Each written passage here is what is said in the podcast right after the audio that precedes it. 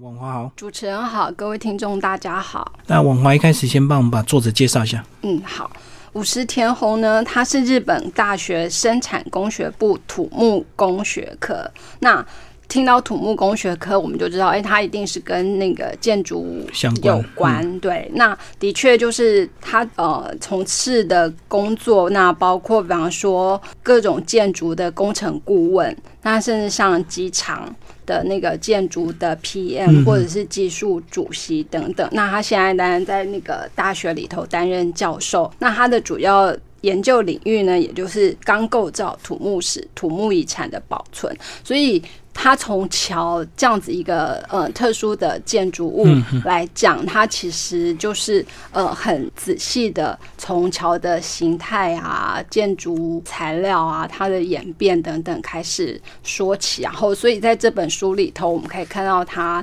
在这个领域中非常专业的那个呃知识，所以其实桥的历史非常的久，从这个最早呢，这个呃用土啦或用木头就可以用树枝甚至树干就可以盖住一座桥，所以很久以前这个呃我们古代人就有这样的一个功能，它并不是像现在有些建筑一定是钢筋水泥发展之后才有，对不对？所以这个桥是不是就要从这个很早以前就可以去考究到这个日本的古桥？对，其实桥会出现就是因为人类需要移动。对，那你在两个地方之间，如果说碰上了河川，碰上了那个呃山谷，就变成哎，如果没有一个连接的东西的话，那你就无法过去。对，嗯，那所以桥其实就是来自于哎，人类需要沟通。嗯，因为你这边产的东西可能对岸没有，对，那对岸的东西你也没有，所以包括那个物品贸易，那。甚至到后来，哎，大家的那个组织出现的时候，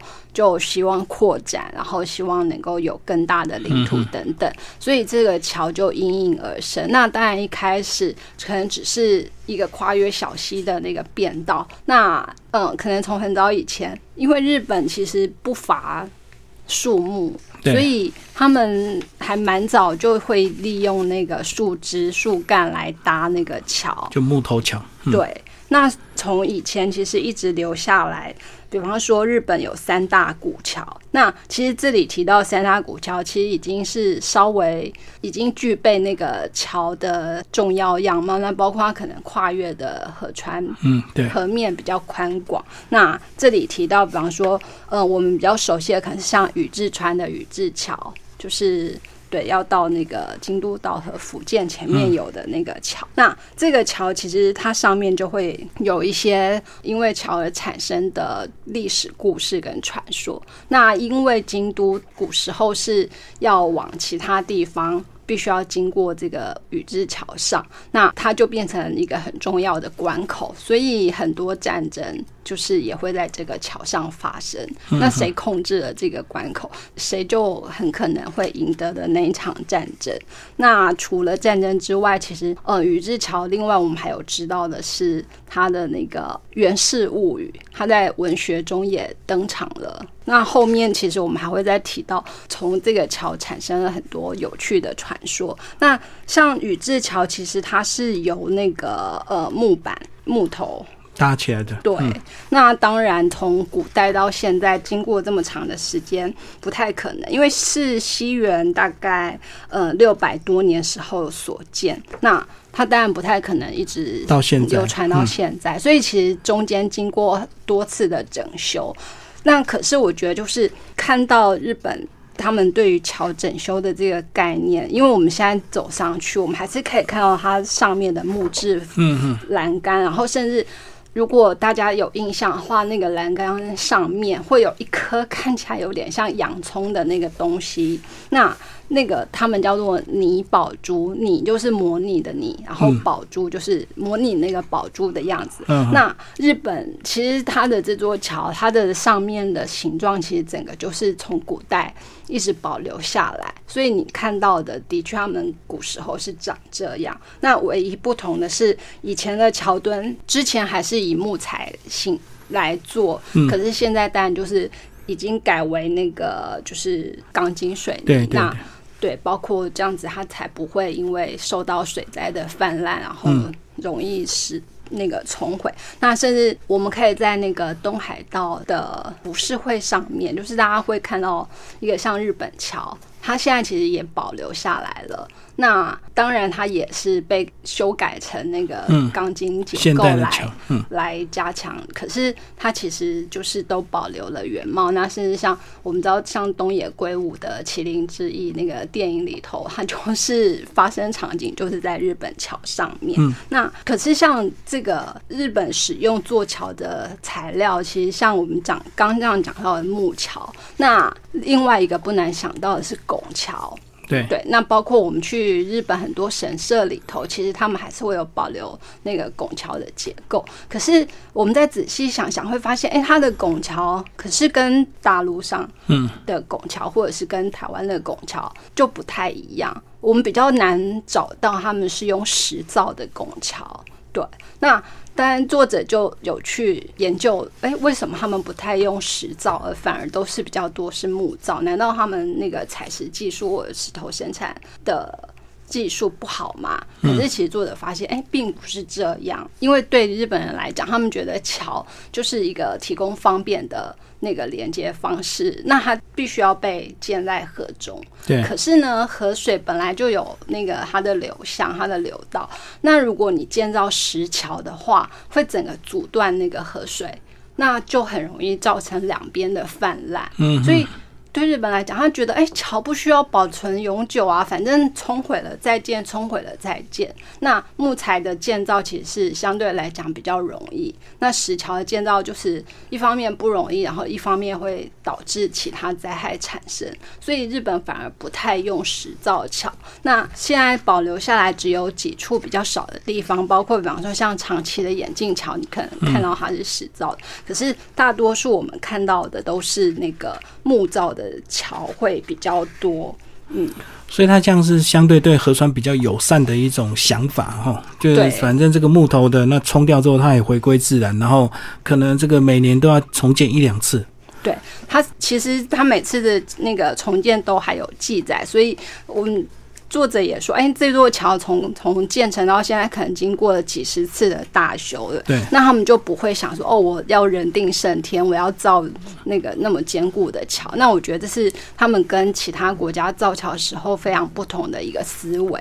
嗯，那可是当然早期可能就是人啊，然后甚至就是马，那大一点就是马车，所以我们可以想象那个桥的规模其实并不会很大。那。进入到现代，嗯，就是十七八世纪到现代的时候，当然还是会随着那个就是造桥技术的进步，那他们也无可厚非的出现了那个桥，就是钢桥、铁桥或者是混凝土桥。那这个当然就跟刚讲的，哎，他们不追求坚固，就分道扬镳了。因为当你要让大型的车马甚至火车要通过的时候，你就是还是得要建造非常坚固的那个呃桥才可以。所以就是近代的桥反而就是变得规模也比较大了，所以像它会变得比较宏伟壮丽。嗯嗯。所以现在的这个桥盖起来，就是就是会考虑它的寿命，就是盖好之后一定要五十年、一百年都能够一直用下去这样子。对，跟过去这个古代人的想法不太一样。嗯，那像甚至他们在濑户内海那一区还造了濑户内大桥，那那个整个就是跨海工程，这跟以前可能只要跨个河川或跨个山谷的规模就完全不同。那所以他们现在其实还是非常的发挥他们的职人精神，所以他们之前为了要造桥，就是近代的时候他们会去西方，嗯。然后去看西方的桥到底如何打造，嗯，所以作者特别整理出了一章节，就是哎，西方看到日本的桥，跟日本人看到西方的桥，那从不同的观点看过去，其实会发现同样叫桥的东西，可是却有非常大的差别。那在这里头，其实这个比较是还蛮有趣的。那甚至像他们当时去到伦那个伦敦，然后看到哎，伦敦泰晤士河底隧道桥。那同时供给人或者是供给车子跟火车行走，这个在日本就是从来没有出现过。可是当日本人就是他们去研习了这一项技术之后呢，他回到日本，他就觉得嗯，那我除了要会之外，我还要做的比他们更好。所以后来他们就就是继续研发了这个技术。那到后来，其实，在英国的苏格兰那边有一座什么福斯特铁桥，那那个时候其实。他那个桥的建造的时候，反而就邀请日本人参与，因为在那个技术上，他们反而就是借用了日本很早的一种叫做稳桥，也就是用木片穿插所造成的桥的方式，嗯，然后来建造那座大铁桥。对，那这个也是我们就是可能想不到的，为什么那么远古的技术竟然可以运用在这么现代化的这种大铁桥上？所以其实这里也看到，哎，日本人。就是学习了西方技术，可是却又发挥了日本独有的一种建造，那让世界上这个桥能够存在，而且目前已经超过百年，它仍然那个在那边屹立不摇。就是用一些古代特殊的一个穿插的一个技巧，让桥变得更坚固，就对。那其实桥上呢也会有很多传说，因为其以前呢这个桥是交通必经之地，或者是以前人呢可能约会都约在这个桥桥面啊，所以这个呃自古到今在桥都有发生很多这个传说。那这本书呢虽然在桥的部分，这个因为作者本身有土木工程背景，所以他在桥的这个呃专业上是写的非常专业，但是呢也有读起来比较轻松的一个地方，就是这个传说与物语来帮我们介绍一下。就是刚我们。嗯，之前有提到说，宇治桥其实跟那个《源氏物语》有关。然后除了那个之外呢，其实像那个东京在江户时代，那我们知道那时候就是处杀犯人要受刑的时候，就是像砍头啊，或者是那个处决的地方。对，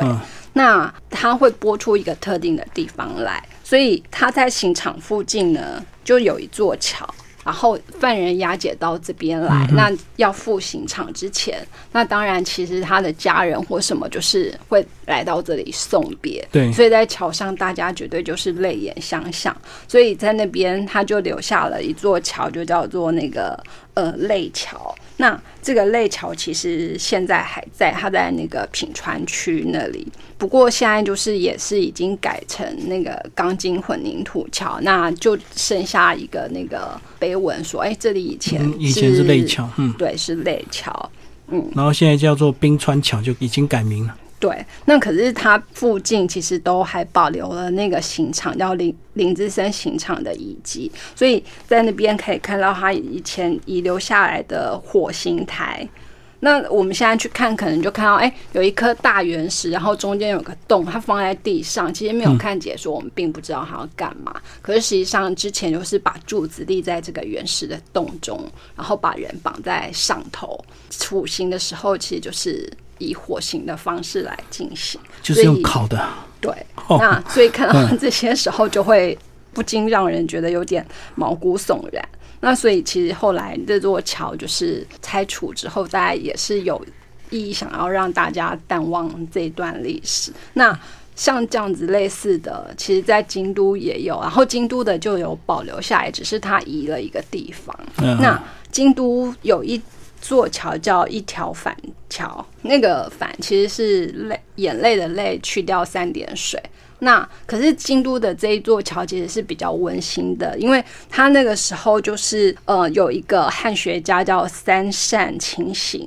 那他过世了，然后要出算是出殡，可是他儿子本来在深山里头修修学修道，然后听到这个消息就。急急忙忙的回来，那刚好要入京的时候，就在这座桥上，就是等到了他父亲的那个送行的队伍。那他就在桥上大哭，而且就许愿说：“啊，我希望我还有机会能够跟我父亲见最后一面，说最后一句话。”就我没想到，那个上天真的应允了他的愿望，所以他父亲就在这条桥就复活起来。那他们就做了最后的道别，所以那个这条桥反而就是有一个那个呃怀念跟善心的的意义。然后这座桥后来就放到秦明神社那里。那为什么会放到秦明神社呢？其实。就是呃，安倍晴明，我们知道他是阴阳师，然后他很会使那个式神，所以其实他也曾经有一个故事，就是说，哎，他把式神安排在桥下面，嗯然后他们当时有一个习俗，就是，哎，你想要占卜，可是你没有去找占卜师，那他们的方式就是说，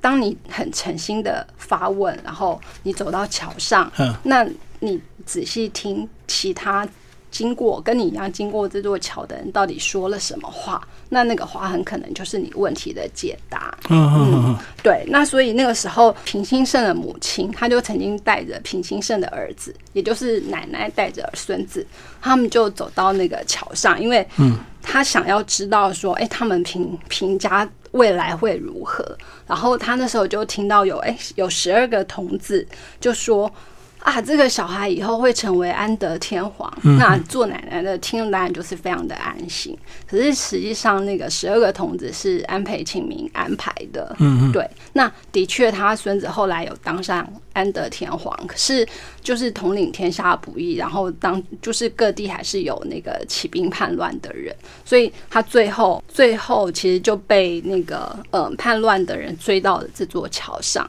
那原本就是那个奶奶，后来就抱着这个，当然他已经长大，然后可是他就跟这个孙子说啊，在这个桥之下，就是还是会有西方净土，所以就让我带着你一起去那里吧，因为他们已经知道大势已去，就不可回，所以他们后来还是从这座桥上跳了下去。哦是嗯。对，所以这个桥其实就是有好事发生，也有坏事发生，然后甚至也有就是妖怪会出现在上面。嗯嗯对，所以像另外一个故事，其实这个作者也提到，就是说，哎，有一个武将他在晚上经过这里，然后就骑在马上，然后就出现了一个面貌清秀的女子，就说啊，这么晚了，可是我一个人，你可不可以载我？就是你可不可以带陪我回家？嗯嗯那武士当然就是心生恻隐之心啊，甚至就是看到美丽的女子就马上答应说好。虽然他还是觉得怎么大半夜里会有一个女子出现在这，那他还是让她上去。可是，一上去之后，女子就露出了妖怪的原形。还好他那个随身有带刀，就抽刀断了那个女鬼的手臂，然后自己骑马狂奔，才逃离那个呃妖怪的手掌。那就是其实，在桥上，因为在那个文化中，跟我们很常有受到佛教影响，就是桥也代表着。除了沟通两地之外，还有就是阴阳之隔。那甚至可能就是像死亡之后会到一个忘川上面是要渡过桥。那这些文化，呃，其实都也展现在日本对于桥的这个概念之中。那作者其实就从物理上的对。然后一直谈到其实是文化上的桥的意义所在。好，那最后呢，请我们的这个编辑哦，王华帮我们总结这本书《桥：跨越空间与距离的日本建筑美学与文化》，五十田红，然后践行文化出版。嗯，好，那刚刚讲了这个桥，就是从它的建筑构造、它的形态发展，然后到它在历史上所存在的一些呃重要关键时刻，那是包括哎，他在文学上其实也是非常重要的一个呃描写的对象，或者是说是事件发生的一个场景，然后就是。在这本书里头，其实刚还没有提到是他的美学上的一个一个呈现方式。那虽然一开始他的桥是比较简单的，可是就是桥越造，他们后来也越注重它的美学。然后，所以其实他在桥的形态上面，呃，除了刚刚有提到，比方说像眼镜桥或者是拱桥或者是稳桥之外，其实还有那种悬臂吊桥等等。那或可动桥，对，嗯可动桥，那这些就是呃，他们如何克服这些地形上的障碍，跟比方说交通往来的需要，然后就呃慢慢慢慢累积出这么多不同形态的桥。那通常我们只从桥上经过，可是会忘记，其实桥是一个还蛮特别的建筑物。谢谢我们的编辑庄小华为大家介绍这本书，谢谢。